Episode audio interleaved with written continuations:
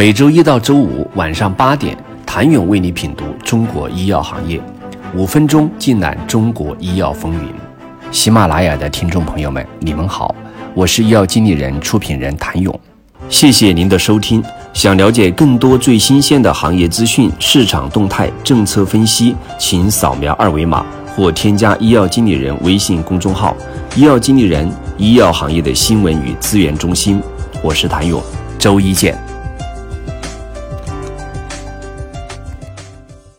除了贝达药业之外，再鼎医药、信达生物等一批明星公司都是红杉中国在创新药领域的代表案例。二零一四年，红杉中国在天使轮即进入再鼎医药，后又跟进 A 轮。而同样由红杉中国参与投资的信达生物，目前已经成为中国最好的生物医药创新企业之一。在其他医疗相关领域，例如基因测序类别的华大基因，心脏瓣膜领域的先锋启明医疗，以及疫情期间备受追捧的稳健医疗、数字医疗领域类的元芯科技等，红杉中国都在2015年之前相继完成投资。尤其值得注意的是，凭借此前在 TMT 领域内积聚的丰富投资经验。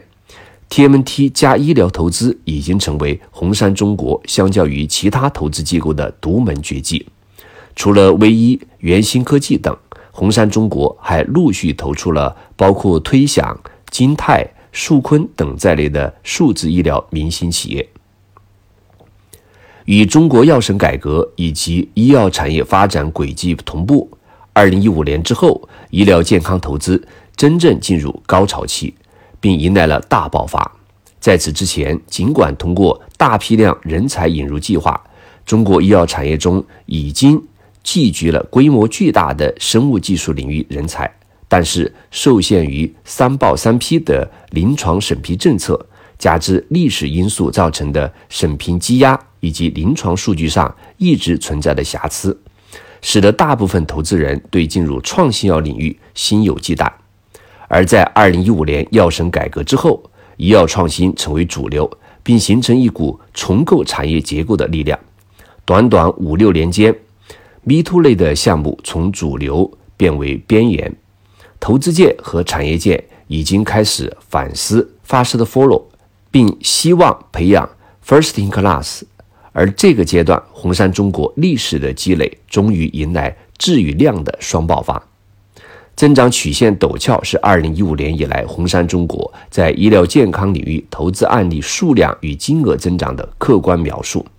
尤其是二零二零年，红杉中国迎来高光时刻，全年累计十个被投企业 IPO，这一数字已经足以使红杉中国位列所有关注医疗健康投资机构的第一梯队。红杉中国正在以几乎每月一个 IPO 的速度，释放着在医疗健康领域深耕十五年所积蓄的能量。如何评价一家投资机构存在的金标准，绝对是投资回报。红杉中国给出的答卷，在医药产业中则完全可以霹雳群雄。二零二零年，十个上市项目累计投资金额二十亿，账面收益两百亿，十倍的投资回报。而二零二零年，红杉中国在医疗健康领域共投资超过五十个项目，覆盖创新药、精准医疗、创新器械、IVD 诊断、第三方服务、数字医疗等多个细分领域，累计金额接近十亿美元。这一火热的趋势也延续到了二零二一年。刚刚过去的两个月，红杉中国在医疗健康领域先后收获益瑞生物和天眼药业。招眼新药三个 IPO 实现开门红，此外还有至少三个项目已经过会待发。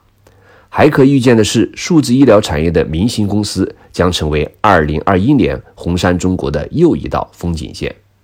想了解能够做到平均每月一起 IPO，红杉中国都做对了什么？请您明天接着收听。